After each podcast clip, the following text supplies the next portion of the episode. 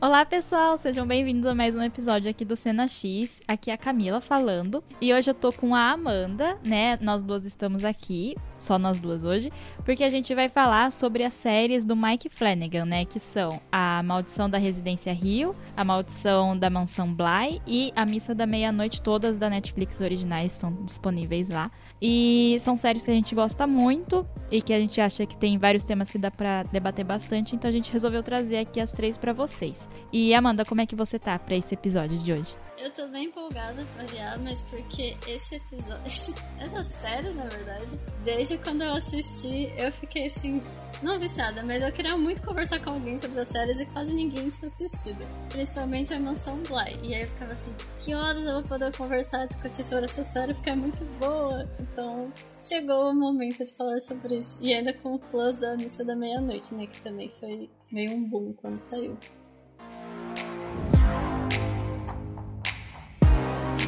Dela eram tão fortes que criava, né? Acho que até a frase que eles usam lá é uma gravidade, né? Criava uma gravidade no local que prendia todos os outros. É mesmo, também. Só essa, isso da casa, você já sente que era um trauma, porque eles não falavam muito daquilo. E todo mundo, todos eles tentavam esquecer. E a casa meio que queria se alimentar, né? Porque o, o pai fala, né? Ah, vocês são uma refeição inacabada para ela. Ah, ela começa a fazer aquilo de modo automático. Você vê que ela perde a identidade dela até. Isso fica muito claro quando eles vão contando a história. Ela sempre vai para buscar a criança, ela nunca acha a criança.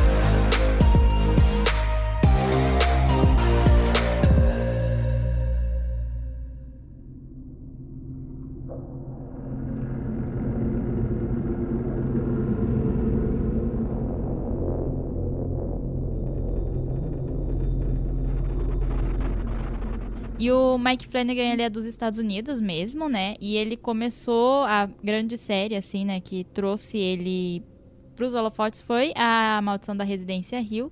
Ele já tem outros trabalhos antes, mas nada que tinha chamado tanta atenção, né? Das pessoas.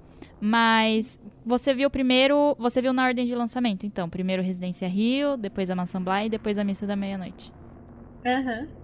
E ainda elas deram quase um ano, né? De intervalo entre Sim, é, eu também vi, mas eu vi recentemente, né, igual você sabe. Né? Eu demorei para ver, principalmente a Maldição da Residência Rio, porque quando lançou tava todo mundo tipo, nossa, é muito assustador. Ai, morri de medo. E assim, eu sou uma pessoa que eu gosto muito de terror, né? Então aí eu fiquei, ah, vou ver, né? Dá medo e tal. E aí eu vi o primeiro episódio e eu fiquei tipo, ah, sei lá. não, não senti medo, não achei assustador, não, sabe? Sim. Aí eu fiquei tipo, ah, não vou ver, não achei assustador. Aí, quando eu soube, né, porque aí, vocês sabem, né, eu não me importo com spoiler, enfim. Então, eu já sabia tudo o que acontecia na série depois de um tempo, né? E aí eu fiquei, ah, interessante, mas sabe, uma hora. São dez episódios, uma hora cada episódio. Aí eu ficava, ai, preguiça. Mas quando eu fui ver, realmente, assim, é muito, muito boa a Residência Rio. Muito boa. E você, como que foi ver a Residência Rio? Eu lembro que eu assisti quando, logo quando saiu mesmo.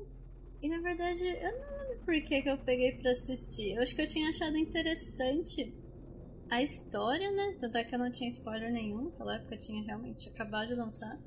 Mas já tava os episódios completos, né? Porque quem sabe não tem paciência de ficar esperando os episódios. Eu acho muito sofrido ter que esperar. E aí eu, eu assisti meio assim numa sentada só. Tipo, eu acho que durou uma semana, velho. Uma semana eu peguei pra ver todos. E eu gostei bastante, porque assim, eu, né, não sabe, eu não gosto muito de filme de terror, eu gosto mais de suspense. Mas o que me então, e eu sou aquelas pessoas que assustam muito fácil, tipo, aqueles jumpscare. É ridículo, eu já sei o que, que vai acontecer e mesmo assim eu assusto de, tipo, pular da cadeira.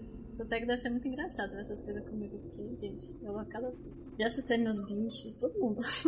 e aí eu achei muito interessante, porque eu gosto dessa parte mais suspense, mais da parte psicológica mesmo, da construção por trás. E aí eu tinha gostado muito da Mansão Hill, porque apesar de, ai, tem uns momentos mais que você assusta, parece espírito, as pessoas tretando e tal, os momentos de sangue tudo. Mas ah, você, tipo, você é muito levado a tentar entender, mas por que que tá acontecendo tudo aqui? Aquilo ali, sabe? Ainda mais como eles vão contando as histórias das personagens meio meio separado, mas assim, sempre ligando os pontos entre elas, eu achei muito legal como foi construído. E aí tem os plot twists e tal que eu achei sensacional. E aí eu terminei assim, nossa, assustei pra caramba, mas valeu muito a pena. É, então, eu lembro, né, porque eu sei, né, que você não gosta de terror e é uma, é, são séries que você sempre falava que você gostava e aí eu sempre ficava tipo, nossa, a Amanda não gosta de terror e ela tá sempre falando, né, das séries, assim. Mas é interessante, né, porque a Residência Rio, ela na verdade é uma inspirado em, né? Eu acho que nem dá para falar que é uma adaptação de verdade do livro da Shirley Jackson, né? A Assombração da Casa da Colina que não sei se você viu, é, eu gosto muito desse filme, é um filme muito ruim, sabe?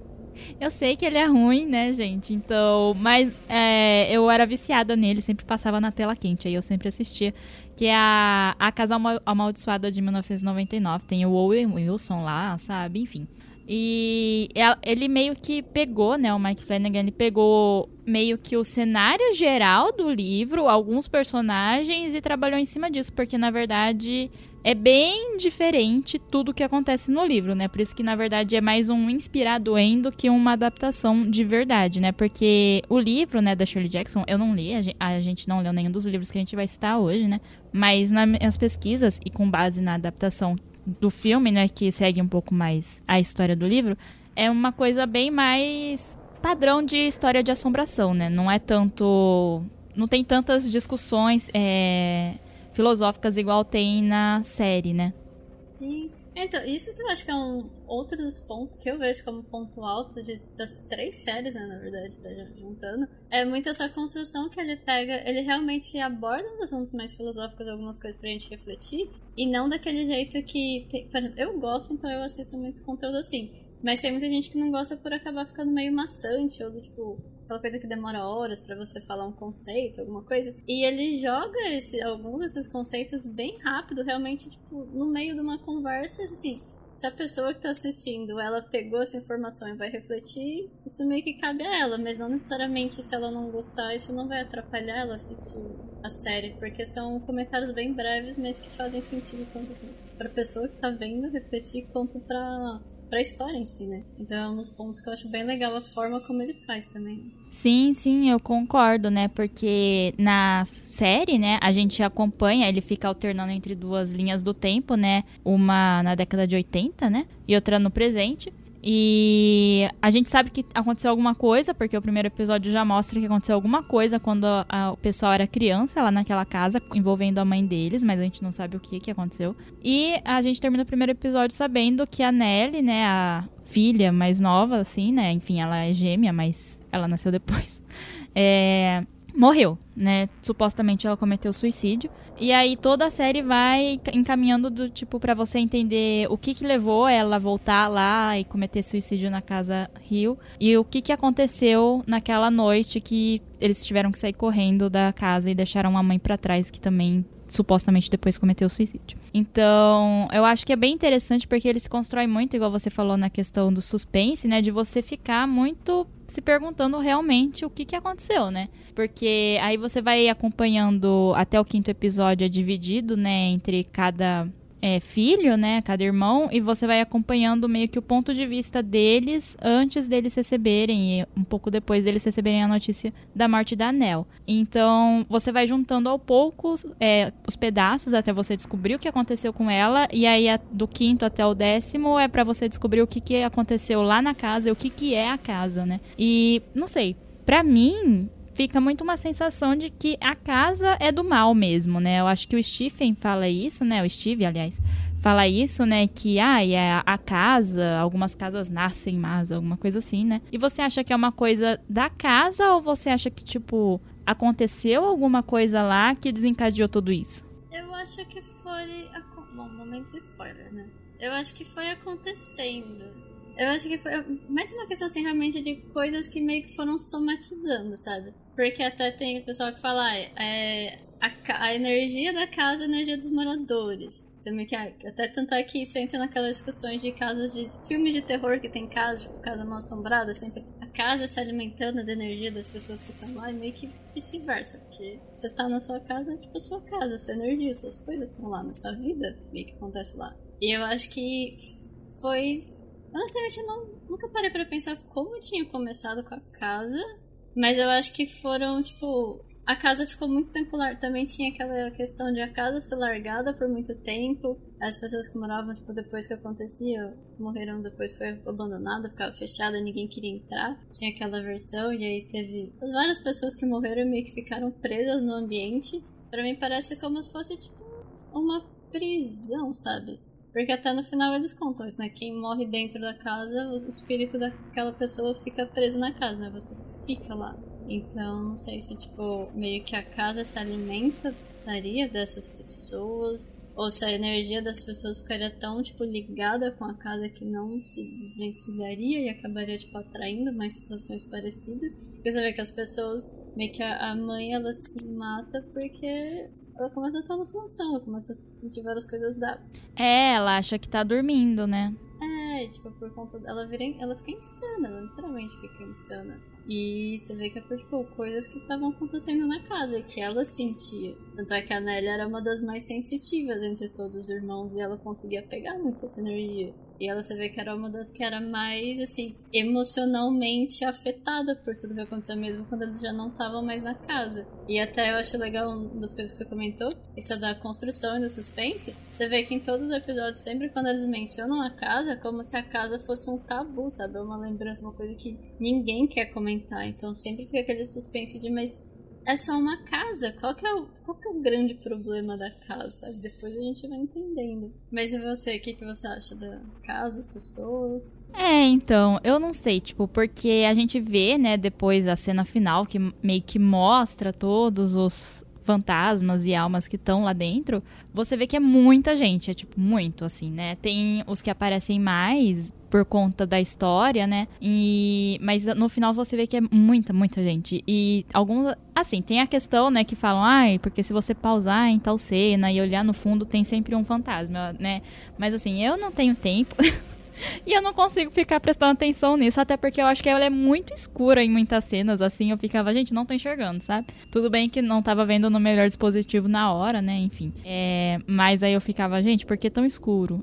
mas eu não sei, me dá muito uma impressão de que a casa meio que queria se alimentar, né? Porque o, o pai fala, né? Ai, ah, vocês são uma refeição inacabada para ela, né? Por isso que ela fica chamando vocês. Então, eu acho que entra um pouco, tipo, talvez na casa, mas eu acho que vai somando sim, sabe? Tipo, todo mundo que vai morrendo lá. Porque a própria Liv, né, a mãe, ela conversa com um dos fantasmas, que é uma moça da década de 20, e a moça meio é, é, meio essa moça que também tipo ajuda muito a ela ficar tipo louca depois, né? Porque ela fica falando: "Ai, seus filhos vão morrer, o seu marido vai tirar os seus filhos de você, que não sei o que lá". E é isso que acaba tipo atiçando ainda mais ela, que ela já tá tendo dificuldade de discernir o que que é realidade e o que que é sonho. Então, isso só piora, né? Com essa moça. Tanto que tem até. Mas aí a gente vê que tem alguns fantasmas bons, assim, ou que pelo menos só estão lá, né? Tipo, não estão. Não, não, querem fazer mal, alguma coisa assim. Porque tem uma das cenas, eu acho que é quando a gente vê o que, que aconteceu naquela noite, né? Que a Liv tá indo atrás das crianças e a moça tá lá atiçando ela, tá lá tipo, ai, você tem que pegar eles, que não sei o que lá. E aí aparece um outro fantasma de uma senhorinha e aí ela fala, tipo, ai, não escuta ela não, essa aí mente, essa aí mente. Ou seja, tipo, tem vários e aí cada também fantasma tem sua própria personalidade, né? Então, eu acho que talvez a casa facilite algumas coisas acontecerem, né? Mas os espíritos também escolhem o que eles vão fazer. Até porque, né, é, tem o o fantasma do Luke, que é o carinha lá, é um cara da, da Residência Rio, que é um herdeiro Rio, alguma coisa assim, eu não lembro o nome dele, que ele usa o chapéu e a bengala, né? E aí fica perseguindo o Luke até adulto, assim. E assim, você vê que ele meio que é, é inofensivo, assim, né? Tipo, ele só queria o chapéu dele naquela hora, mas ele não fica, tipo, indo atrás do Luke, sabe? E perseguindo todo mundo. Não, ele só tá lá. só tá existindo lá, querendo o chapéu dele de volta. Eu lembro que quando eu tava assistindo, eu tinha tido a impressão e achado que ele, que esse espírito do chapéu, era na verdade o Luke, só que mais velho. Porque até que eles falam, né? Tem muitos. Foi, não lembro agora quando, qual episódio, qual parte que era. Mas que eles começam a falar muito de que na verdade o tempo não é linear, né? Na verdade o tempo são muitas memórias, as coisas vão meio que se uma transpondo a outra. Então tá por isso que tem umas cenas que é meio confusa, que você fica tipo, isso aconteceu antes, isso aconteceu depois. Aí eu lembro que eu tive. Eu fiquei bastante tempo pensando, tipo, não, será que é ele? Mas É bem isso. É, porque ele vai jogando algumas cenas, né? E você realmente não sabe muito a linha do tempo que tá seguindo. E tanto que eu acho que é no penúltimo e último episódio que quando ele vai voltar pro passado, ele, ele mostra, tipo, noite tal, sabe? Que aí ele coloca na ordem dos acontecimentos mesmo, né? Mas queria ver com você é, sobre o que, que você acha que a série é. Porque, assim, para mim, ela é muito sobre luto, né? Traumas familiares e traumas pessoais também e a relação familiar, assim, sabe? Porque você vê que parece uma grande sessão de terapia toda a série, assim, né? Dos irmãos, porque eles não conversavam, eles não conversavam muito bem, enfim, cada um foi pro seu canto, o que é normal, mas você vê que era uma relação meio, tipo, bem afastada, assim, que eles tinham.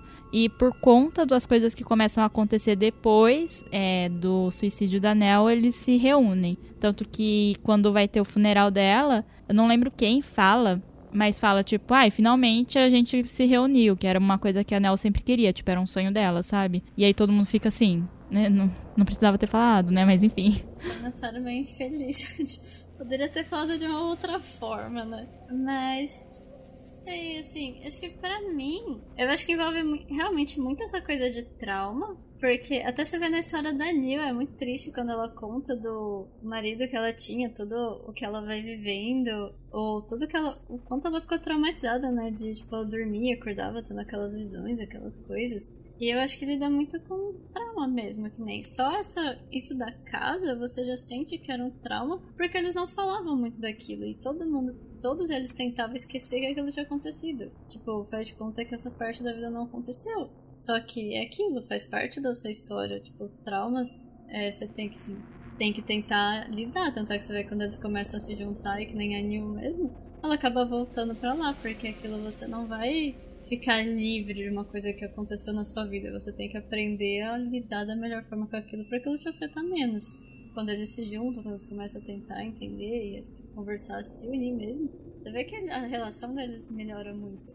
E aí eu acho que tem essa parte simbólica também, de tipo, porque o que é uma casa? É o seu lar, é a sua família, onde você cresceu, tipo, a sua família, a sua raiz tipo assim, querendo ou não, assim, no caso deles que queriam esquecer, é parte da história, parte de quem eles eram, então não tem como você esquecer isso. E é tipo aquelas coisas que falam, ah, se você não lidou com uma situação, ela vira tipo um fantasminha, porque ela vai continuar te seguindo, a não ser que você, sei lá, você acha um jeito de. Gente, terapia, né? Terapia ajuda muito na vida de todo mundo, mas você aprende a lidar com aquela coisa. Então, para mim, eu acho que ela, a série toda aborda muito essas questões, sabe? De como você lida, tipo, com seus fantasmas internos, com com seus traumas, como você, tipo, como a sua família, com as pessoas que você convive, né? Porque se a gente vai ver, a gente, seres humanos são seres sociáveis. Família é a primeira sociedade que você está inserida, como você aprende muita coisa.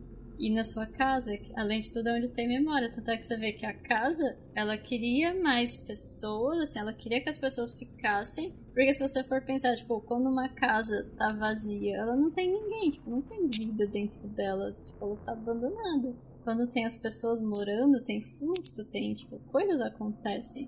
Vira realmente uma casa. E você vê, tipo, nesses monte de. Todos os espíritos que foram ficaram presos, né? Eles tinham uma vida, que nem você falou. Por mais que alguns eram bons, não, talvez provavelmente não queriam estar presos ali, queriam só seguir a vida deles por algum motivo eles estavam presos, tipo, eles meio que pararam aquela parte, a história deles parou ali. E aí tinha essa, eu nunca lembro o nome da espírito, mas que ela era realmente surtada. Eu não sei, eu não entendo qual era a motivação dela, acho que ela só queria gerar o caos para colocar mais gente presa naquela casa, tipo, uma pessoa infeliz, sabe? Quando uma pessoa é infeliz quer que os outros também sejam. Ela é muito esse tipo de personalidade, parece, né? Porque ela fica enchendo o saco de todo mundo e querendo que todos morram, se matem e fiquem lá presos tipo, não estou feliz aqui, então todo mundo vai ficar preso aqui comigo. Parece muito isso.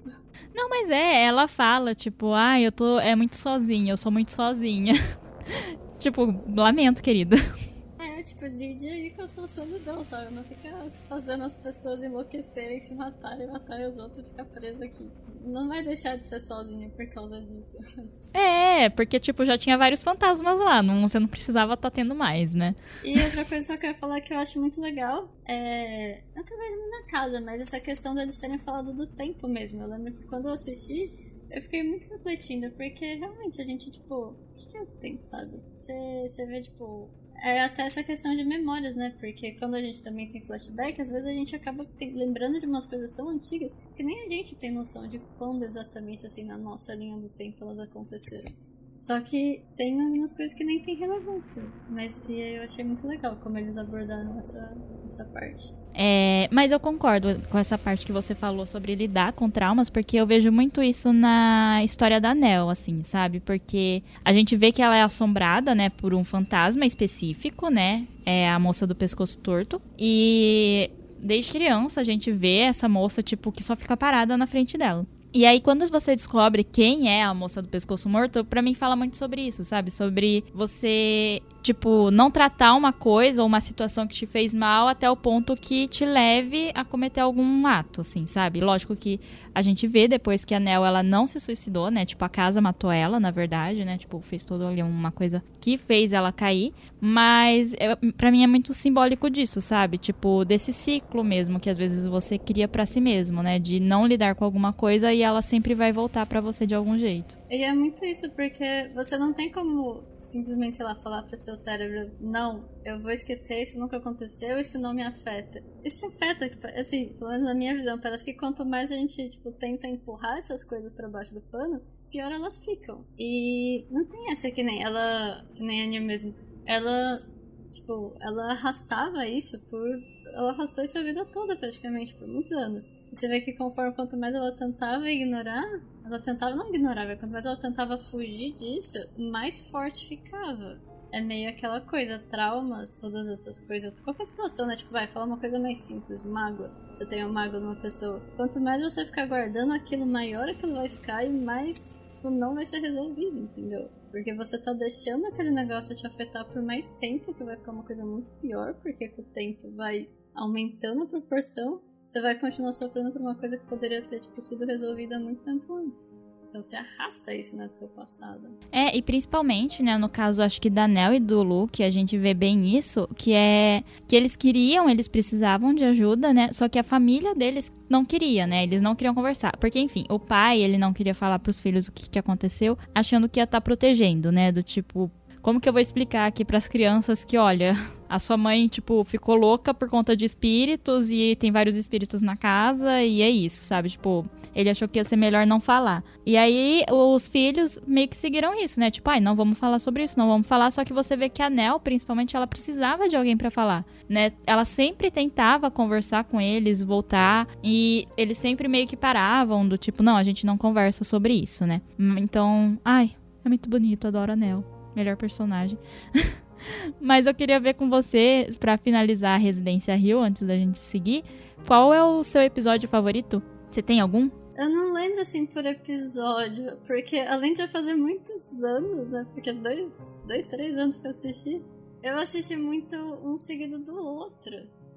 Então eu não consigo lembrar um episódio específico que seja o meu preferido. Mas eu realmente gostei muito do final. Eu acho que assim, no final, quando eles realmente. Quando realmente você entende o que aconteceu com a casa, eu achei que foi o. Assim, uma das, das cenas em si, das partes que eu mais lembro que mais me marcou. Ah, é muito bom mesmo.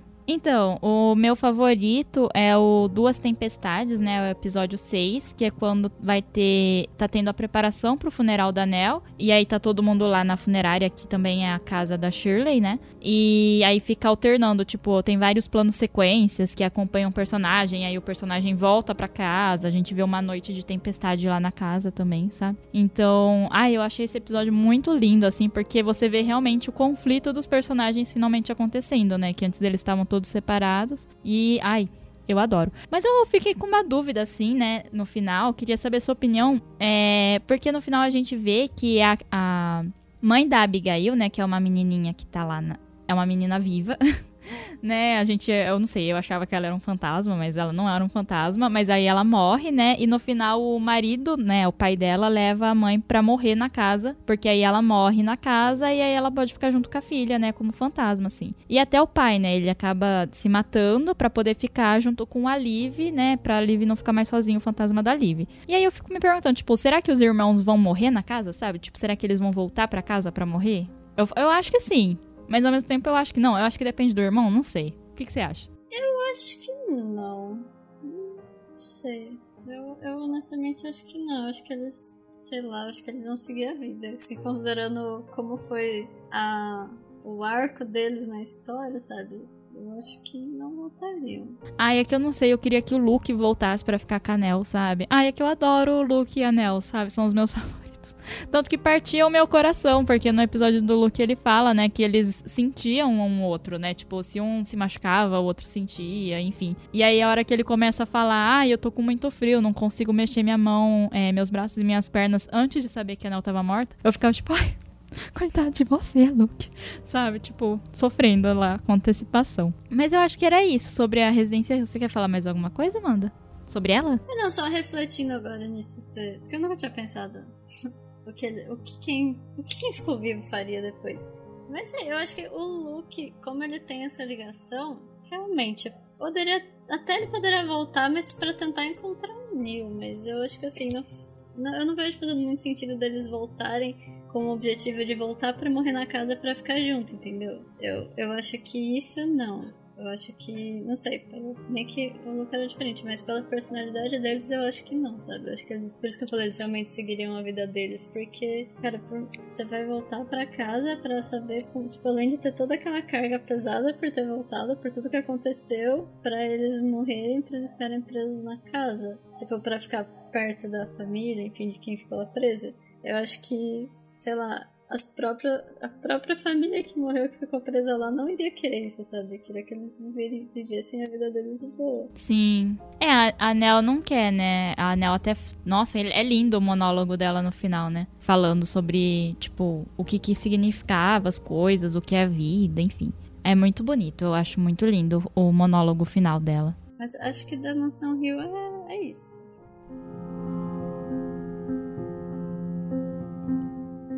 Bom, então, seguindo para a segunda série do Mike, né? A, a, a Maldição da Mansão Bly, né?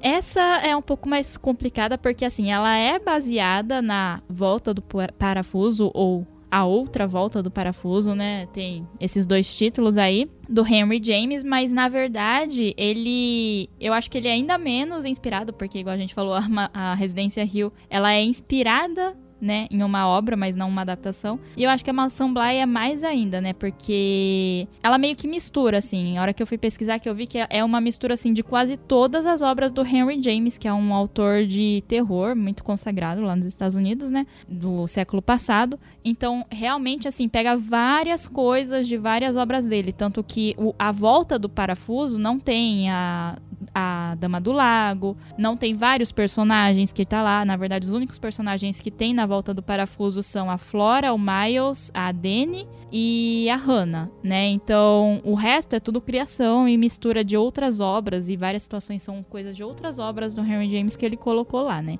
Então, é bem assim, bem leve, bem leve, inspirado. Acho que só, tipo, a premissa é, inicial, né? De ah, a governanta nova vai lá, né? No caso, a au pair, a Dani, vai lá e a, tem coisas estranhas acontecendo. Porque essa obra, de novo, a gente não leu, né? É, mas ela tem a fama de ser muito incompreensível, né? Tipo, há muita fama de todo mundo que lê não entende muito bem o que tá rolando. Quando foi lançada a obra, ficava todo mundo tipo, que, que surto é esse, né?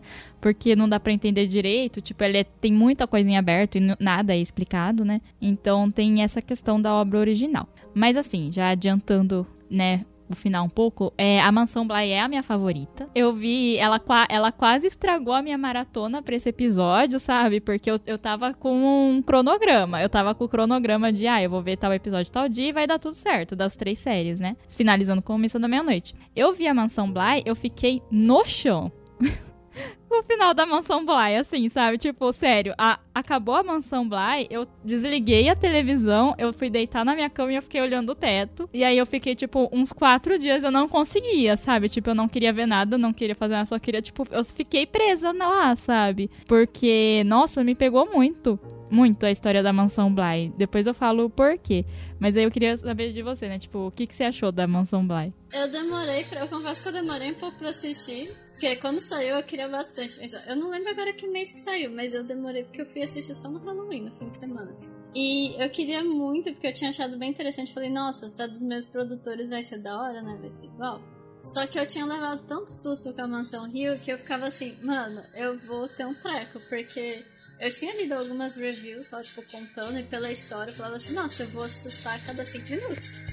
E aí eu tava assim, meu Deus, não tá, sabe? Eu vou passar nervoso assistindo. E aí eu fiquei enrolando muito. Porque assim, uma das coisas que me dá susto em filme de terror é quando fica de aparecer espírito. Porque você sabe que vai aparecer, só que você não sabe a hora que vai aparecer. E aí eu assusto muito com isso. Eu falo assim, não quero ficar passando susto de novo. Porque, sério, a Mansão Rio, gente, teve dia que assim, eu terminava o episódio e falava, pronto, eu vou acender a luz e vou assustar. Porque assim, meu psicológico tá tipo o tempo todo pensando nisso. Tanto é que eu sonho, eu sempre, sempre que eu assisto essas coisas, eu fico sonhando, tendo sonhos bizarros com essas coisas. E aí eu demorei pra ver. Uma amiga minha tinha assistido e ela gostava muito de Mansão, Bla de Mansão Rio. Aí eu conversei com ela e falou assim: ah, não, é mais suave. Ela falou assim: você não assusta quase nesse, porque é mais, é mais questão psicológica mesmo. Aí eu fiquei, ah, pronto. é o que eu prefiro, que eu adoro. E aí eu comecei a assistir. E realmente, você é muito mais sossegado de assistir. Tanto é que eu gostei muito mais da Mansão Blair realmente pela história, pela construção e pela questão psicológica. Pelo suspense, né? Porque na verdade a Mansão Blair é muito mais suspense. Você assusta em uma cena ou outra, mas é, é muito suave, é muito tranquilo de assistir. E eu lembro que eu até fui. Tem um episódio dos bonecos, sabe que aparece a bonequinha sem rosto? Eu fui pesquisar, porque eu falei assim, mano, eu vou assustar, eu não quero assustar nessa cena. E aí eu fui. Eu vi um detonado, digamos que eu assisti um detonado desse episódio antes de assistir. É tão prático, gente. Pessoas que tem. Pessoas que assustam assim que nem eu, ó. É, fica a dica. Mas eu gostei demais do, da história. E aí eu também, eu assisti em duas sentadas. Acho que eu comecei a ver, tipo, numa noite e depois no outro dia à tarde eu terminei de assistir. Porque não dá. E você sempre isso é muito bom quando a pessoa que está produzindo realmente sabe onde fazer as pausas de cada episódio. E eu acho que isso o Mike Flanagan faz muito bem. Porque ele sempre ele terminava um episódio, por mais que assim, tinha um arco fechado, principalmente na Black, eles contam toda a história de todos os moradores, não todas as histórias, mas eles contam a história de vários moradores antigos, do porquê de ter a, a mina do lago, várias coisas. Então, eles têm uns arcos muito fechados em cada episódio, mas sempre termina de um jeito que você fala assim: não posso parar agora, eu preciso saber o que vai acontecer depois. E eu achei perfeito. Eu lembro que eu assisti e fiquei, nossa, eu devia ter assistido antes. Não, não, não levei com susto, foi tipo, muito bom. Mas eu terminei também muito chateada, porque ah, é muito triste como acaba. Assim, faz todo sentido do tipo foi um fechamento muito bom, mas muito triste. Queria que não tivesse terminado desse jeito. Sim, eu concordo, porque é, essa questão do ritmo que você falou. Porque assim, eu gostei muito da Residência Rio, mas eu sentia que às vezes eu tinha dificuldade de me prender assim no episódio, sabe? Porque assim, eu acho que é muito por conta dos saltos temporais, né, que tem na Rio, que toda hora, tipo assim, a gente tá acompanhando uma coisa lá no passado, aí volta pro presente, é outra coisa que tá rolando. Eu sempre qualquer, não é só isso na não é só a Residência Rio que eu tenho isso, né? Qualquer filme, livro, série que tem isso é muito difícil para mim, porque sempre que tem essas trocas, eu me perco, sabe? Eu fico tipo, ah, eu queria continuar ali, e aí sempre que muda de novo, eu fico, ah, tá. Então, para mim é um pouco mais difícil, assim, de ficar muito presa na história. Mas a Bly, nossa, ela me prendeu muito, assim, sabe? Tipo, eu vendo, aí eu nunca vou esquecer. Eu tava vendo já o segundo episódio, eu acho, eu fiquei tipo, nossa, o episódio, os episódios dessa série são mais curtos, né? Tipo, perto da Rio. Aí eu fui ver, não, era o mesmo. Era a mesma duração. Só que da Bly, tipo assim, eu achava que eu tava vendo a 15 minutos, eu, daí só faltava 10 pro final do episódio. Ou seja, eu tava vendo já 40 minutos, sabe? Então eu fiquei muito presa mesmo. Eu acho que o ritmo da Bly é muito, muito bom, assim. Eu fiquei chocada, sabe? Sim. Eu acho que. Não sei também. É que na Bly. Na Bly, se você for ver, acontece menos coisa, assim, comparado com a Mansão Rio. Então, tipo, vai é menos frenético, até pela questão de mudança de espaço, porque é basicamente tudo na Mansão Bly. Na Mansão Rio, não. Tem os flashbacks que conta a vida dela casando, e depois vai no, na funerária, depois volta para casa, depois vai pra outro lugar. Então você fica assim, dando um super tour por vários lugares diferentes e com várias pessoas diferentes também mudando a história. Isso a Mansão Bly é mais prática, eu acho, né? Porque tem, tem aquelas personagens que estão sempre. E até tem os momentos flashback, né? Que eu, mas é sempre muito ali, né? Muito aquele universo fechado da Mansão Bly. E eu acho que até ficou melhor pra realmente pra história, né? Os episódios são muito me melhores. Não sei também se a forma como ele adaptou a história, como ele pensa, assim, como ele dividiu pelos episódios. Então, eu acho que assim, na Mansão Bly, por mais que, nem eu gostei muito da ah, Mansão Bly, na Mansão Rio eu gostei muito, mas parece que as coisas acontecem mais devagar, que, né? apesar de ter mais cena, ter mais pessoa, ter muita coisa para contar, parece que o ritmo é muito devagar, então você não fica tão preso naquilo que tá acontecendo. Porque, tipo, sabe quando parece que vão enfiando várias histórias no meio? É tipo essa sensação que tem alguns episódios da Mansão Rio. A Mansão Bly, não. Eles são muito mais diretos no que eles estão contando. E que nem tem várias cenas de suspense. Você vê, tipo, ah, é um episódio... É, dava até pra ter sido mais rápido pra eles contarem a história, você for ver. Tipo, tinha como compactar bastante, mas ficou muito bom do jeito que fez. Porque mesmo as cenas que são mais demoradas, você se sente tão dentro delas que você fica muito preso o tempo todo. Então eu acho que por isso também dá essa sensação de que é mais gostoso até de você assistir a Mansão Bly do que a Mansão Hill. Mas é realmente do, dos livros eu não sei também, não sei muito como, como será que fica. É, eu sentia isso, sabe? Porque parece que na Mansão Bly. Porque assim, a Mansão Hill tem coisas acontecendo, né? Mas é mais a gente descobrindo coisas que, tipo, o que, que faz ligação com o quê, referência e tal. Na Mansão Bly são coisas acontecendo no agora mesmo, né? Então, tipo, é, do nada tem. Quando você descobre lá a Dama do Lago, e aí você fica tipo. Que isso? Então, é, e aí, tipo, e aí você vai descobrindo a questão do Peter, a questão da Miss Jessel, sabe? Então, aí você vai ficando, tipo, o que tá rolando, né, nessa casa. Por que, que o tio não liga para eles? Então, tem várias coisas acontecendo que você vai descobrindo aos poucos. Eu acho que isso ajuda, assim, né? Mas, para mim, aí o porquê que me pegou tanto, assim, a Mansão Bly, é porque eu acho que ela. A Mansão Rio, você falou, e eu acho que tem isso, né? A questão das memórias, né? Tipo, de você ficar lá o, as suas memórias e tal. Mas para mim a Mansão Bly é muito isso, é muito a questão das memórias, sabe? E memória é uma coisa que, assim, qualquer história que envolva memória.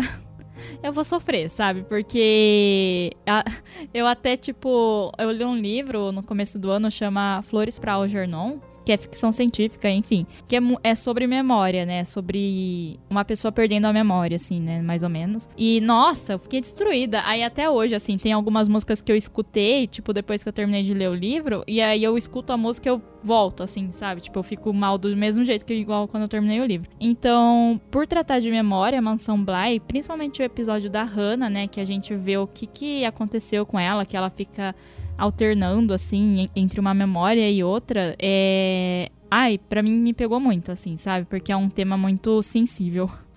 Vamos dizer assim para mim, essa questão de memória, né? Então, ai, não sei. E eu amo a Hannah também, e aí quando eu vi que ela tinha morrido, eu fiquei, não! Hannah, não! É, é que conforme vai passando, você vai você meio que vai entendendo que provavelmente todo mundo quase ali morreu e. É, não, eu achei que até bastante gente ficou viva, entendeu?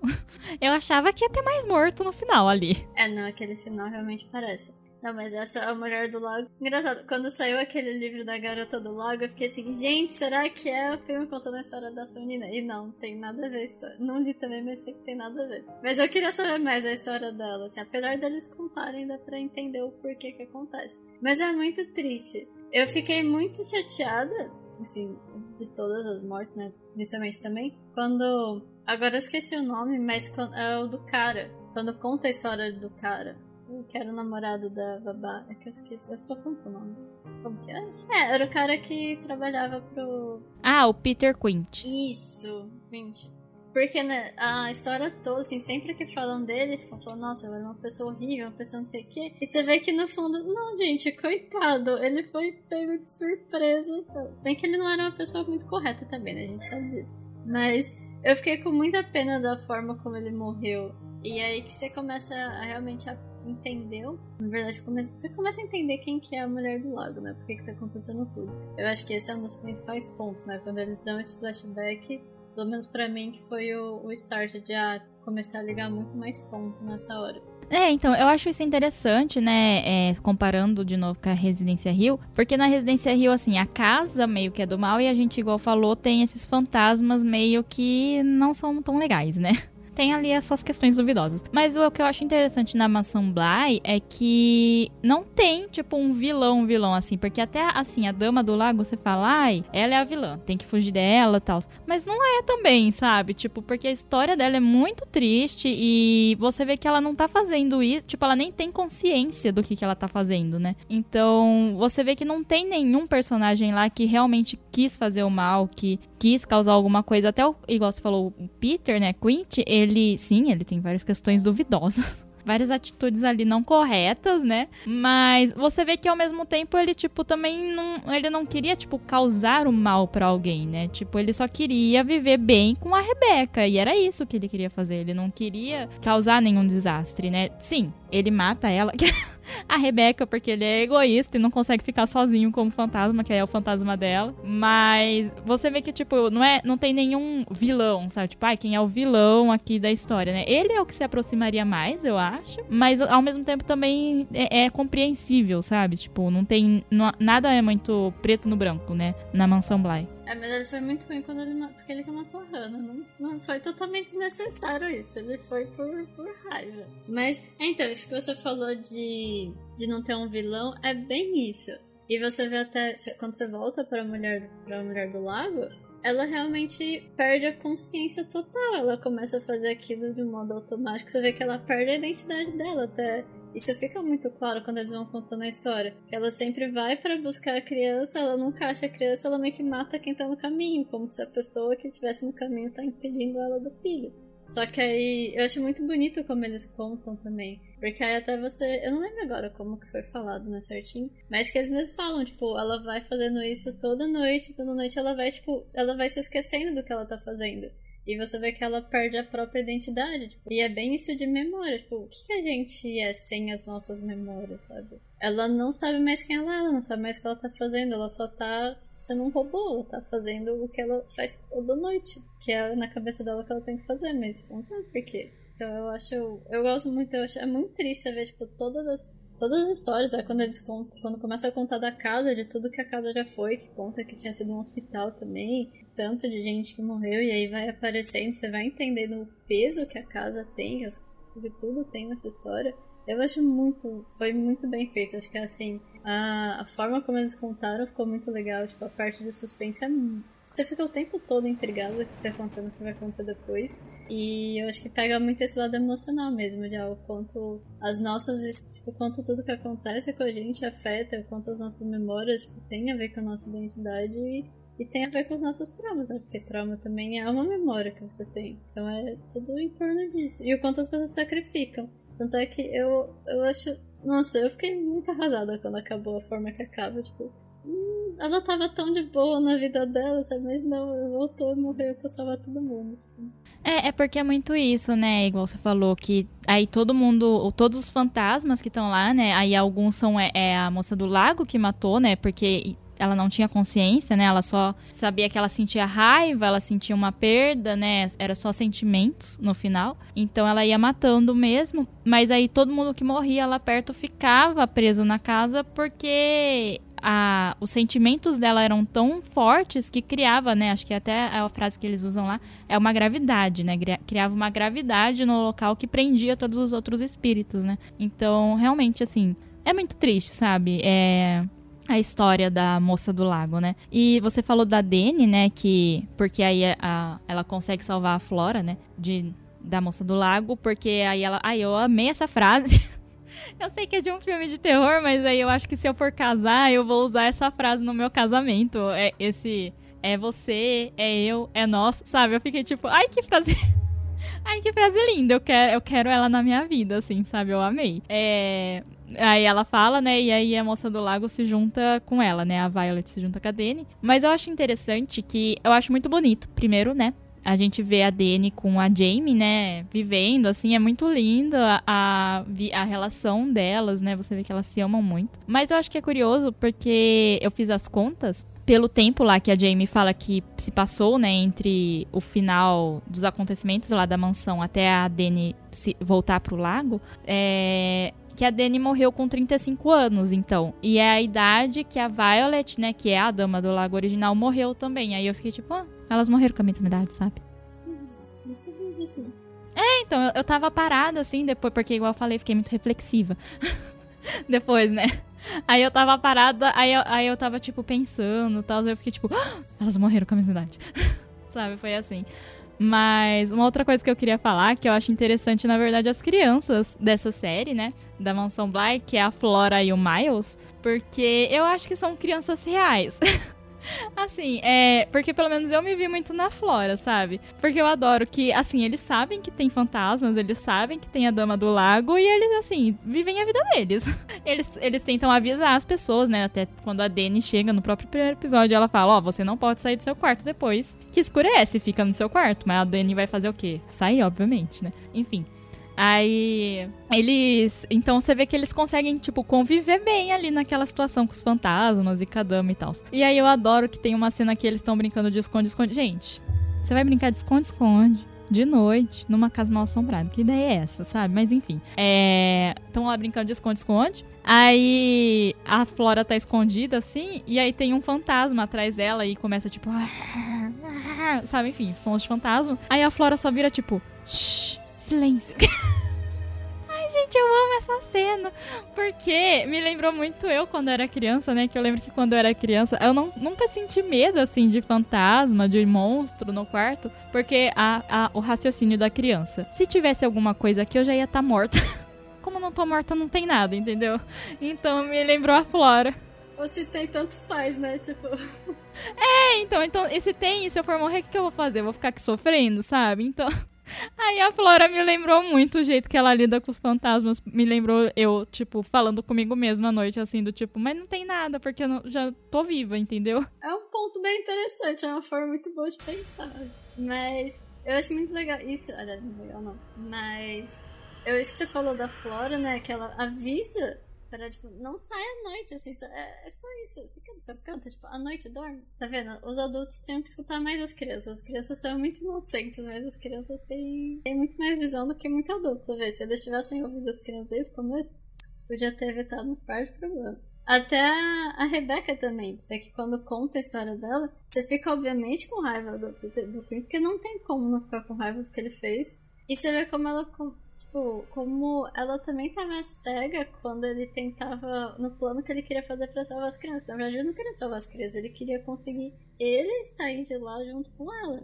E depois que ela dá uma. Depois de muito tempo que ela entende, né? Mas você vê que as crianças, elas também confiavam muito nas pessoas, né? Você vê como elas realmente estavam vivendo daquele jeito. Tipo, ah, nossa casa é desse jeito, tem os fantasmas aí, tem a mulher do lago, a gente só tem que fugir dela. E vida que segue, sabe? Vamos viver essa nossa rotina, pronto. E é o que eles fazem, né? Tem essas condições e eles vão vivendo assim normal. Sim, sim. É, é muito. É, eu adorei as crianças, assim. Eu acho que principalmente o menininho, né? O ator que faz o Miles. Gente, que atuação, assim, sabe? Tipo, porque ele, ele faz dois, né? Ele faz o Miles e ele faz o Peter quando o Peter tá tomando o corpo dele, né? E nossa, o, como, o jeito que ele age quando o Peter toma o corpo dele, assim, é assustador. É assustador, sabe?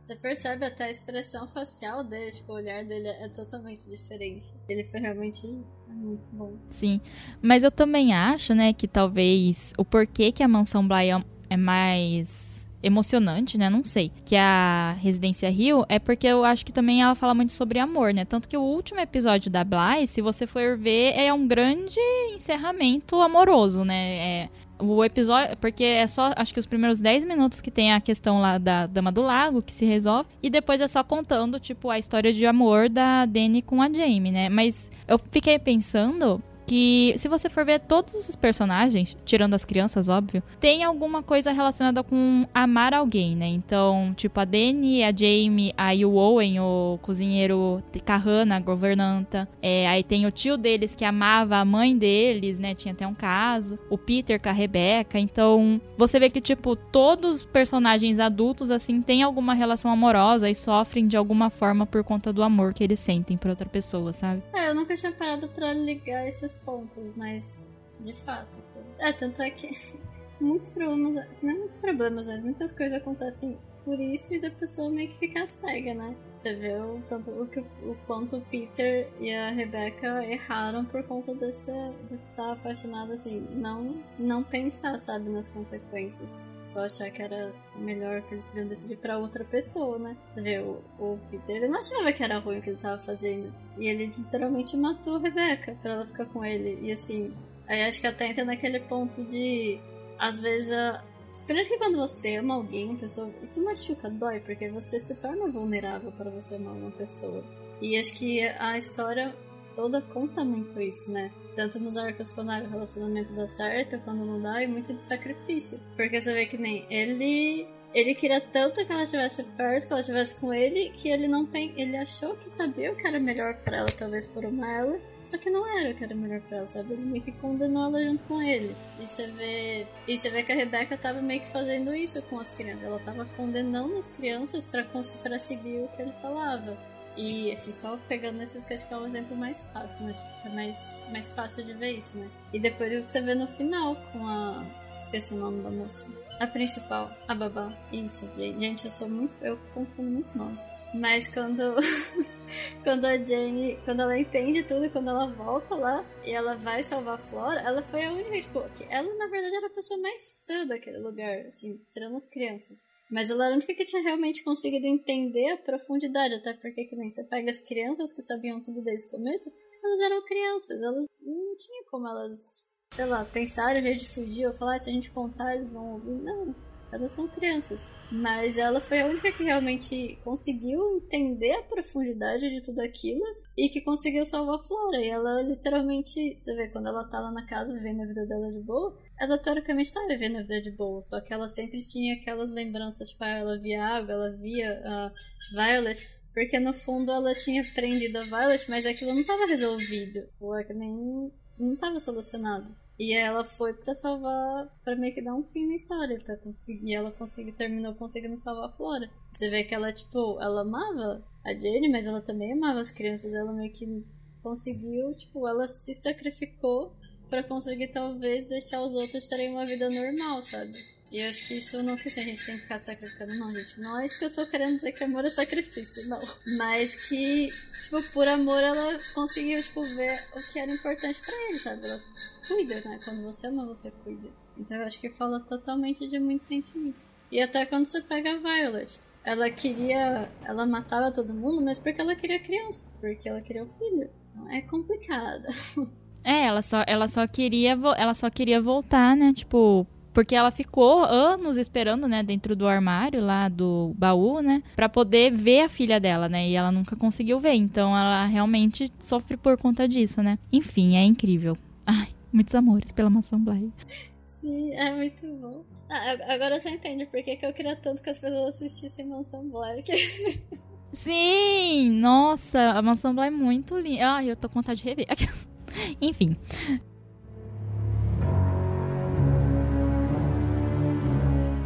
Então, para finalizar, né, a gente vai para a última série, que é a Missa da Meia-Noite, recente, né, recente, re, recentíssima, que tá na Netflix, né? E essa é a primeira original, né, do Mike. Ele criou sem se basear em nada, né? Não é nenhuma adaptação inspirado em, né? É 100% criação dele. E aí nessa a gente acompanha uma ilha, né, pequena, que tem uma população bem reduzida, porque tá todo mundo indo embora, que começam a acontecer alguns milagres lá com a vinda de um padre novo e aí coisas passam a acontecer. E o que, que você achou dessa série, mano? Eu só preciso antes fazer um comentário sobre a tradução. Porque acho que no primeiro episódio eles traduziram na legenda como Ilha Croquete. Eu fiquei assim, não faz isso, gente. Eu fiquei, por quê? Parece que estamos falando de uma ilha salgadinho.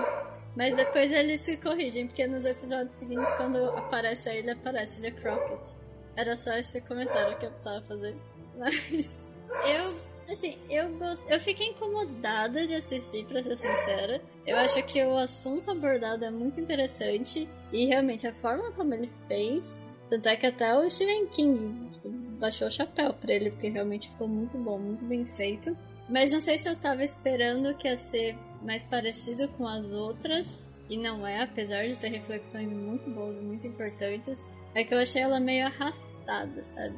Então é aquele tipo de coisa que assim, você não assusta porque ela não foi feita para você assustar, na verdade.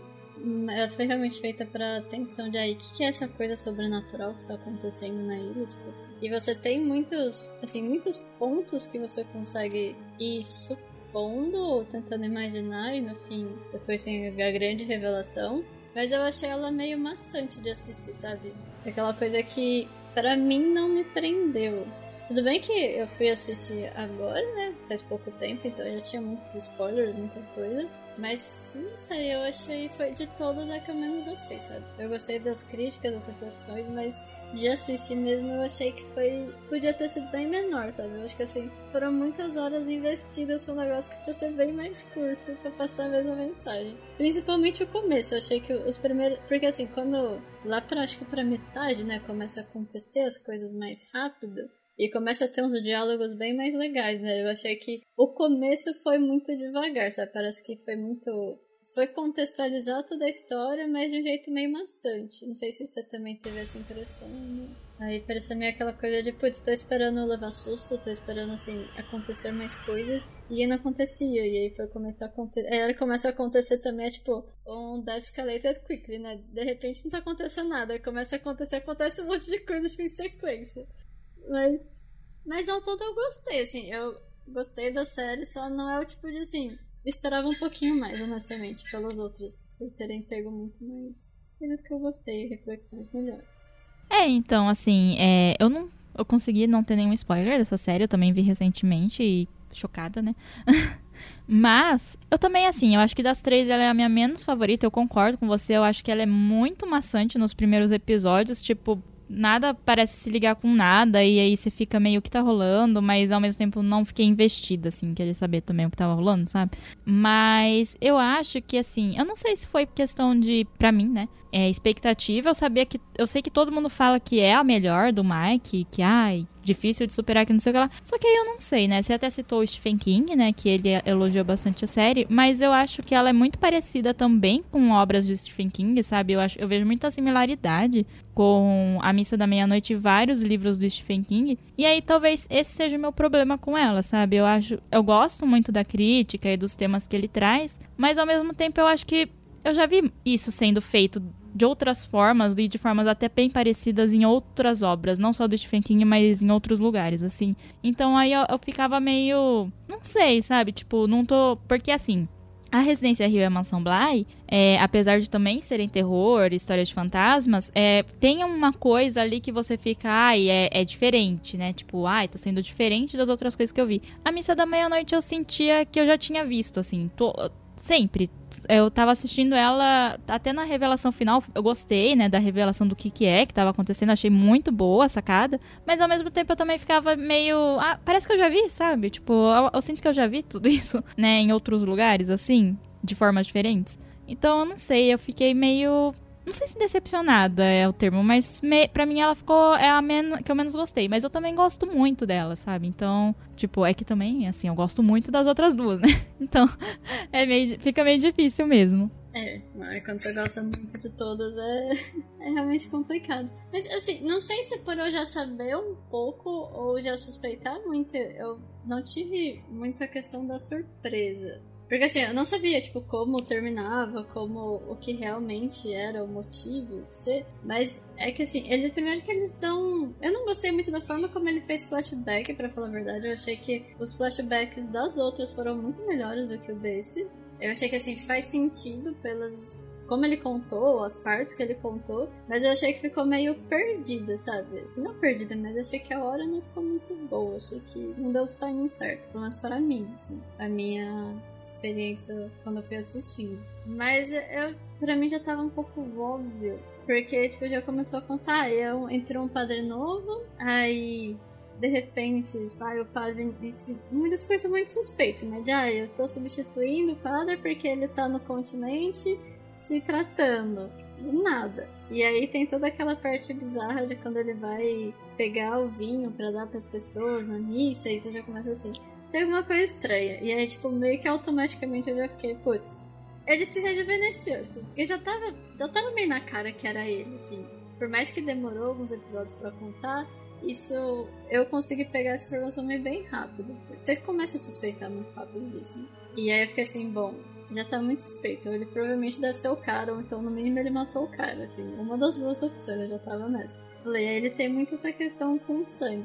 Aí eu já comecei a suspeitar, falei, deve ser algum vampiro alguma coisa, porque ah, principalmente a hora que morre os gatos e, tipo, todos vários animais e não tem sangue, eu falei, gente, algum vampiro tá na história, porque o que, que mais pode ser, sabe? Aí por isso eu achei um pouco decepcionante, porque por mais que ele conta que tem uns plots e tal, você acaba descobrindo o motivo, tipo, o que que é essa criatura muito rápido. E eu achei isso meio triste, porque aí você fica assim, depois de sete episódios pra você realmente ver como tudo acontece. Sendo que antes da metade você já, tipo, já sabe meio que porquê. E eu, eu, uma coisa que me prende muito nessas é o porquê. Que principalmente na Mansão Rio e na Bly, você fica preso para saber o porquê de tudo aquilo que tá acontecendo. E você só descobre realmente o porquê. Assim, na Bly você ainda descobre um pouco antes, né?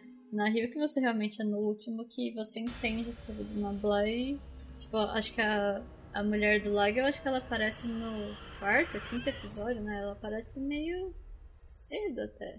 Mas mesmo assim você ainda fica preso pra saber o que vai acontecer depois. Nessa eu não consegui ficar presa nisso. Eu fiquei tipo, ai, ah, tá bom, então é porque tem tipo, o espírito, tem o vampiro, não sei o quê. Que no fim é como se fosse um demônio, né, na verdade. E eu fiquei assim, gente, essa parte toda de saber o porquê da história eu já não me prendeu, porque eu já, tipo, matei praticamente. E aí, lógico, o que valeu para mim, que eu gostei, foram muitas reflexões. As reflexões eu achei que foi muito boa até por abordar essa questão fanatismo, né? Porque ele fala muito de fanatismo religioso, mas que você pode aplicar em qualquer coisa. E, tipo, foi um exemplo bem claro, assim, como as pessoas ficam cegas quando elas não. Quando você, quando você, cria, quando você acredita piamente em uma coisa assim, assim, sem se questionar, sabe? E quando a pessoa acha que tem razão, que é muito o exemplo da Bev. Ela acha que tudo que ela faz tá certo. Tanto é que eu fiquei muito irritada na cena quando ela matou o cachorro, porque eu falei assim, mano, essa mulher vai matar o cachorro em alguma cena. Eu vou ficar puta com isso. E definitivamente. E o que dá mais é saber que assim, essas coisas acontecem, porque você vê, não querendo criticar religião nem nada. Eu acompanho coisa, eu Tipo, cada um tem a sua religião, respeito demais. Mas eh, você vê, tipo, quantas pessoas que ah, vão na igreja, eu falo que ah, eu sou uma pessoa super boa, porque, sei lá, eu dou comida pra uma pessoa e ela vai ver um bicho na rua e chuta o bicho. Assim, qual a diferença daquela pessoa que tava passando fome pra aquele cachorro que tava passando fome, sabe? E a, a Bev, acho que ela pega todos, esses, tipo, todos os estereótipos ruins, assim, tanto tipo de pessoa com intolerância religiosa, com pessoa, tipo, extremamente prepotente, já que ela tem a razão de tudo. Você vê que depois, quando o padre ainda vem, né, que ele consegue perceber tudo que ele estava fazendo de errado quando ele entende. E nem ele falando porque ela via ele como uma pessoa, tipo, um deus, né? Ela, nossa, ele tem razão, porque ele fala a palavra de Deus, o que. E até quando ele fala que não, tipo, ele percebe que tá errado o que a gente tá fazendo, ela fica, não, não, você você tá errado, sabe? Você, a Bíblia me diz que você. Você não. Eu sei o que eu tô falando, eu sei o que tem que fazer, eu sei o que tem que ser feito. E até na hora. E isso fica muito claro também na hora que ela tem que escolher as pessoas, né, que vão poder se livrar dele. Que aí, eu não lembro agora, acho que. Qual era o cara que perguntava para ela mas ah, vai só vai. Não tem espaço para todo mundo, né? Como que vai escolher? E as outras pessoas que vão ficar na ilha, o que, que vai acontecer com ela? E aí ela super tira dela da tangente. Ah, não, não tem nada a ver com isso. Tipo, como você não tem nada a ver com isso? Tipo, você fez praticamente acontecer tudo isso, agora você não tem. É, tipo, cadê a sua responsabilidade, sabe? Então ela é muito aquela pessoa totalmente cega. E eu acho que é muito legal pra gente refletir, porque muitas vezes coisas que a gente acredita a gente também se engana muito, sabe? A gente acredita em coisas que estão erradas. E, assim, o que que difere, sei lá, uma coisa ridícula que a gente acredita que tá certa? Se você não se permite saber que você pode estar errado ou que coisas que você ouviu que te ensinaram tá errado, todo mundo, tá, eu posso virar uma pessoa fanática também. Só que por isso é importante ter esse discernimento de, tudo bem, tudo que você tá ouvindo, você tem que pensar se aquilo realmente tá certo. É por isso que eles falam, é ver os dois lados. Tanto é que o, o padre mesmo, o John, ele acreditava que ele estava fazendo a coisa certa, e no fundo era porque ele queria salvar, ele não conseguia lidar com uma mulher que ele amava morrendo, você fica assim. E aí, por conta disso, você gerou caos na ilha que tava assim, sossegada, sabe? Tipo, o tanto de gente que você matou, porque você não conseguia lidar com uma coisa. E achando que tava certa. Então eu acho que essas reflexões são muito importantes. Porque realmente faz a gente pensar, assim, pelo menos para mim, me fez pensar muito nisso, de ah, quantas vezes a gente acredita numa coisa, acha piamente que tá fazendo a coisa certa, principalmente achando que você tá fazendo a coisa certa pros outros, só que não, sabe? A gente tem que se policiar também do que a gente faz, do que a gente pensa. E eu acho que essa série, pelo menos para mim, deu muito esse insight também. Sim, sim, eu concordo. Porque, assim, essa questão da religião eu acho que é uma coisa que sempre meio que flutuou os outros trabalhos do Mike, né? A Rio e a Bly, né? Tipo, não, não era aprofundado, mas sempre tinha algum personagem ou alguns comentários que você via que ele meio que tendia, né, a fazer uma crítica ali. E aí, acho engraçado que ele finalmente fez. Mas eu concordo, eu acho que a, essa parte da crítica, né, do fanatismo, e também acho que não, não cabe só religião, né, no fanatismo que eles têm lá, é é, qualquer coisa que, assim, até, sei lá, é, filmes, né? A gente fala bastante de filmes. Tem pessoas que ficam, nossa, não aceitam críticas. E se você tenta falar alguma coisa ou trazer um outro ponto, não querem ouvir também, sabe? Ou sempre tentam encaixar na narrativa delas. Porque eu acho, assim, uma coisa que eu gosto bastante é a questão deles falarem que o vampiro é um anjo, né? Aí eu até vi várias pessoas falando, tipo, ah, se isso é um anjo, eu, eu, eu na hora eu saio da igreja, alguma coisa assim, sabe? Enfim, na internet, que eu fui ver comentários. Mas mas assim, é, primeiro eu, eu acho que é interessante a gente falar que a, os anjos, né, é, é, que a gente tem, né, não são esses seres bonitinhos de tipo humanoides com asas brancas. E ai, que lindo. É, se você for ver a descrição deles, eles são bem diferentes, assim, são coisas muito fora da nossa imaginação mesmo, assim, sabe? Então, começa por aí. Sua, sua noção de anjo já tá errada. né? Ou pelo menos aqui é vendida normalmente. É, mas eu acho que é interessante porque o padre, né, o monsenhor, na verdade, ele vê o vampiro e aí ele acha que é um anjo. E aí todo mundo ficou julgando ele por isso e tal. É, na internet, né, tô falando. É, mas eu acho que entra muito nessa questão de que você força as coisas a entrarem na sua narrativa e no que você considera que é certo no mundo, sabe? Então, por mais que a gente saiba que era um vampiro, ele viu e aí ele ficou assim. Ele e a Bev, né, tipo, estavam tão presos dentro dessa visão que eles tinham do mundo, né, muito pelo prisma da religião deles, que para eles aquilo tinha que encaixar de algum jeito. Então, se sabe? Então eles tinham que achar alguma lógica para aquilo na visão que eles tinham no mundo, né? Não na realidade. Então eles forçam e aí é isso que traz todo o problema. Mas você falou bastante da Bev. Ela é a personagem que mais eu acho que, tipo, parece coisa do Stephen King, porque todo livro do Stephen King tem uma Bev. Todo livro tem essa personagem que, tipo, é muito fanática com alguma coisa e é, ela que vai causar toda a treta, sabe? Principalmente nesses que tem. É, é, ele pega muito uma sociedade, né? Enfim, fecha ali um núcleo para estudar a sociedade, sempre tem uma Bev, sempre tem, entendeu? Então, a hora que. No primeiro episódio, a hora que a Bev apareceu, eu fiquei tipo, olha lá o Stephen. Porque ela me lembra muito esses personagens, sabe? Mas até a aparência dela também. É... é, exato. É, ela é o estereótipo dessa pessoa, sabe? Criado pelo Stephen King. Não foi ele que criou, mas enfim. Sim, não, isso é muito verdade. Mas, ai, é que na verdade dá raiva, assim. Eu fiquei, umas horas eu fiquei com raiva dela. Nossa, porque ela fala umas coisas e fica assim, gente, isso é a personificação da intolerância, sabe? Com tudo. Qualquer coisa que é diferente da visão dela tá errado. Na cena quando eles estão na escola, que o xerife vai falar sobre ter entregue a Bíblia, e ela é totalmente. E assim, você vê que ele fala de um jeito que faz muito sentido, sabe? Ele não tá errado no que ele tá falando e ele tá sendo completamente respeitoso com as religiões, tipo, com a dele e com as diferentes. Você vê que ele tem, assim, um discurso não neutro, é um discurso respeitoso mesmo. E você vê que ela já começa a dar uma justificativa, ser completamente intolerante. Você fica assim, pessoa. E ninguém, tipo, vai. Aí a.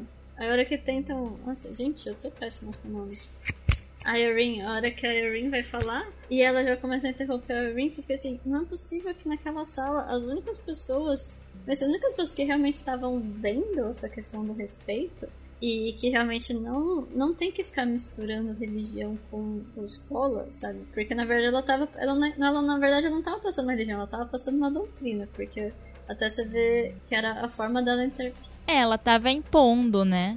É, exatamente. Ela não tava, tipo, ensinando. E ainda você vê no próprio discurso dela que ela fala, vai não, mas você tem que deixar a pessoa ver. E ele diz, não, mas não é o problema. A pessoa, sim, todo mundo tem o direito de conhecer o que quiser. Mas você não tem o direito de impor, que é o que ela fazia. Ela tava impondo as coisas. Principalmente na forma de falar tudo. E sendo completamente desrespeitosa com a, com a religião dele, com ser muçulmano, com o Corão, com tudo. E você fica assim, gente, não, tipo, você tem que respeitar as coisas, sabe? Ela não queria nem ouvir. E eu fiquei muito chocada, porque ninguém mais falava nada, todo mundo aceitava e concordava. E aí eu começo a ficar muito irritada com essas coisas, porque é muito injusto, tipo. Aí, eu, nossa, eu fiquei muitos momentos com raiva dela, do tipo, não é possível ninguém nessa cidade bater de frente com essa mulher, tipo, bem que é uma vila, uma ilha, mas, poxa, tem muitas pessoas, sabe? Nossa, sim. Uhum. Não, eu concordo. É, é pra passar raiva.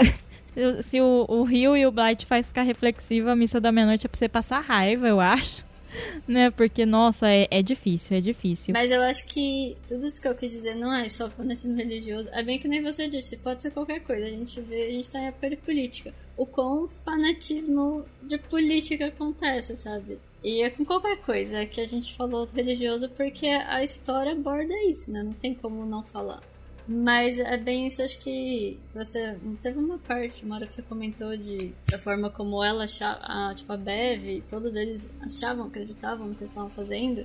E mesmo o Monsieur, né, ele acreditava que era certo, que aquela criatura era um anjo. E eu acho que é muito da interpretação. Porque que nem qualquer coisa que a gente lê ou que a gente vive, a gente tem a nossa interpretação por ela. E até por isso que eu falo que, é, que acho que é importante a gente ter consciência disso, porque às vezes a gente interpreta errado. E você vê, ele só foi conseguir entender depois quando ele estava conversando com a Mildred, que ele realmente viu o tanto que ele tinha errado. E ele tava completamente crente, ele tinha certeza tipo, que tava tudo certo, porque na interpretação dele era isso que tinha que acontecer. E você vê a Bev também, ela, todas as justificativas que ela dá, ela sempre achava alguma coisa que, tipo, que meio que confirmava que o que ela achava tava certo. Porque é muito aquilo também, acho que toda vez, sempre. Gente, quando a gente escuta alguma coisa, você pode tentar achar argumentos que, tipo, correspondem àquilo, que confirmam o que você tá falando, ou argumentos que são diferentes. E aí muitas pessoas, acho que quando você entra nesse, na verdade, fanatismo, acho que nesse extremo, você esquece que, assim, existem outras coisas que você tem que buscar o equilíbrio, ver se ah, aquela informação que eu tô vendo, ah, será que aquilo faz sentido? E é só a gente ver, tipo, fake news, o tanto de notícia que você sabe que, tipo, parece muito que tá errado. Tem pessoas que não buscam saber se tá certo ou não. Tipo, a gente em algum momento todo mundo já acreditou em uma notícia errada e ainda vai acreditar. Sim.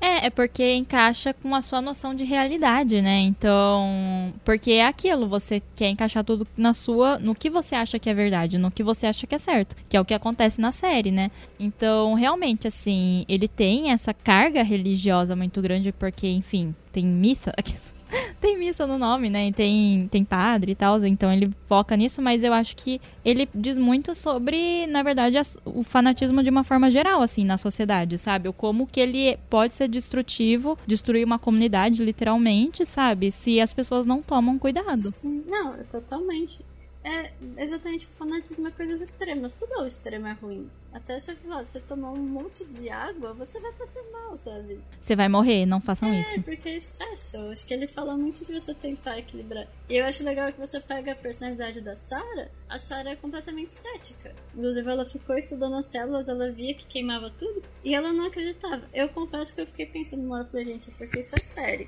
Porque senão não era possível ninguém nessa cidade nunca ter lido algum livro sobre vampiro, sabe? Não é possível ninguém ter pensado nisso. É. é que eles também no, eles não usam esse nome, né?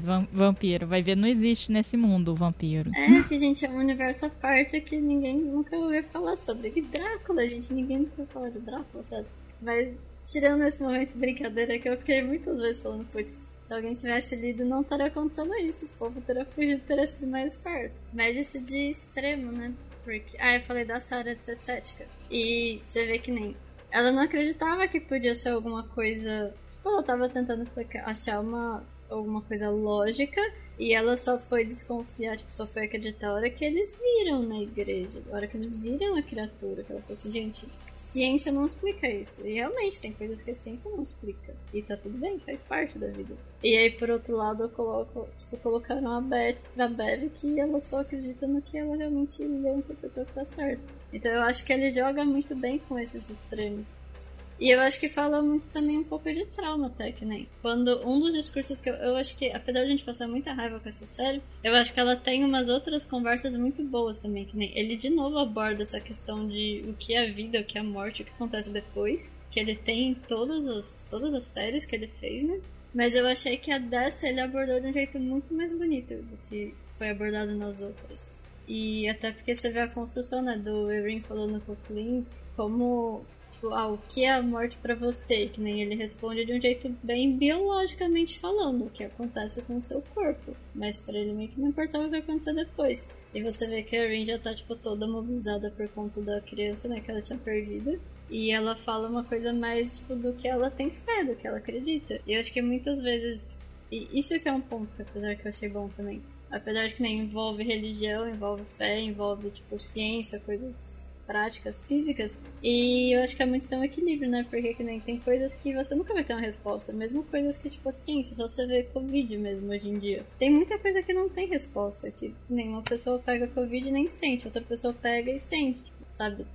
Cada vírus tem um efeito diferente. Tipo, são coisas que a gente não tem como saber. E eu acho que ele joga muito nesse ponto. O quanto a gente acredita também nas coisas, que seria mais esse lado da fé, de você acreditar sem ver. Isso é uma coisa abstrata que para mim é muita visão, a forma como a Erin lida com a vida, com as questões.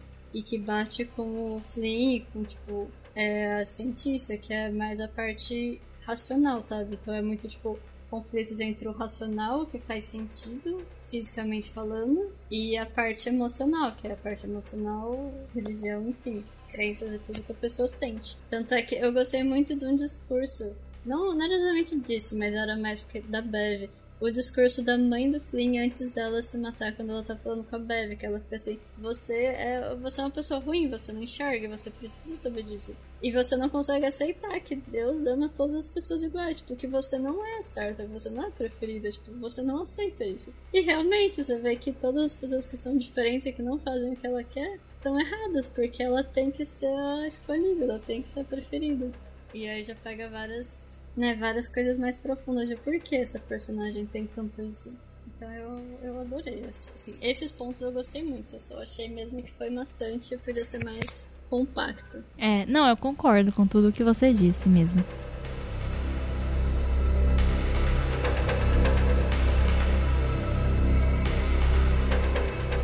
Bom, pessoal, espero que vocês tenham gostado desse episódio. Foi, foi muito gostoso de conversar todas as reflexões. Eu espero também. Gente gostaria de saber, na né, opinião de vocês, o que vocês acharam, tanto sobre nossa conversa, sobre esses seriados. Então conta pra gente, tanto nas redes sociais, até se quiser pode mandar um e-mail, mandar por inbox, direct, fiquem à vontade. Agradecer também o pessoal do o Caio Afonso do Coecast, que estão sempre sendo nossos parceiros. Lembrem que as três séries estão no Netflix também, então podem assistir. E eu espero que vocês tenham gostado dessas nossas reflexões. E lembrem, pessoal, não vamos ser intolerantes, vamos todo mundo pensar muito bem em tudo antes de falar, sabe? Estamos aqui para melhorar como pessoa, não é mesmo? Aí lembrando que a gente está nas redes sociais como cenax.oficial. E qual é o nosso e-mail, né? O nosso e-mail é cenax.contato.gmail.com então qualquer coisa, entre em contato com a gente vamos gostar muito. Tchau, tchau. Sim, concordo com tudo. Muito obrigada, pessoal, por terem ouvido a gente até agora. E eu não tenho mais nada para acrescentar, né? Porque qualquer coisa além disso vai ser só confete.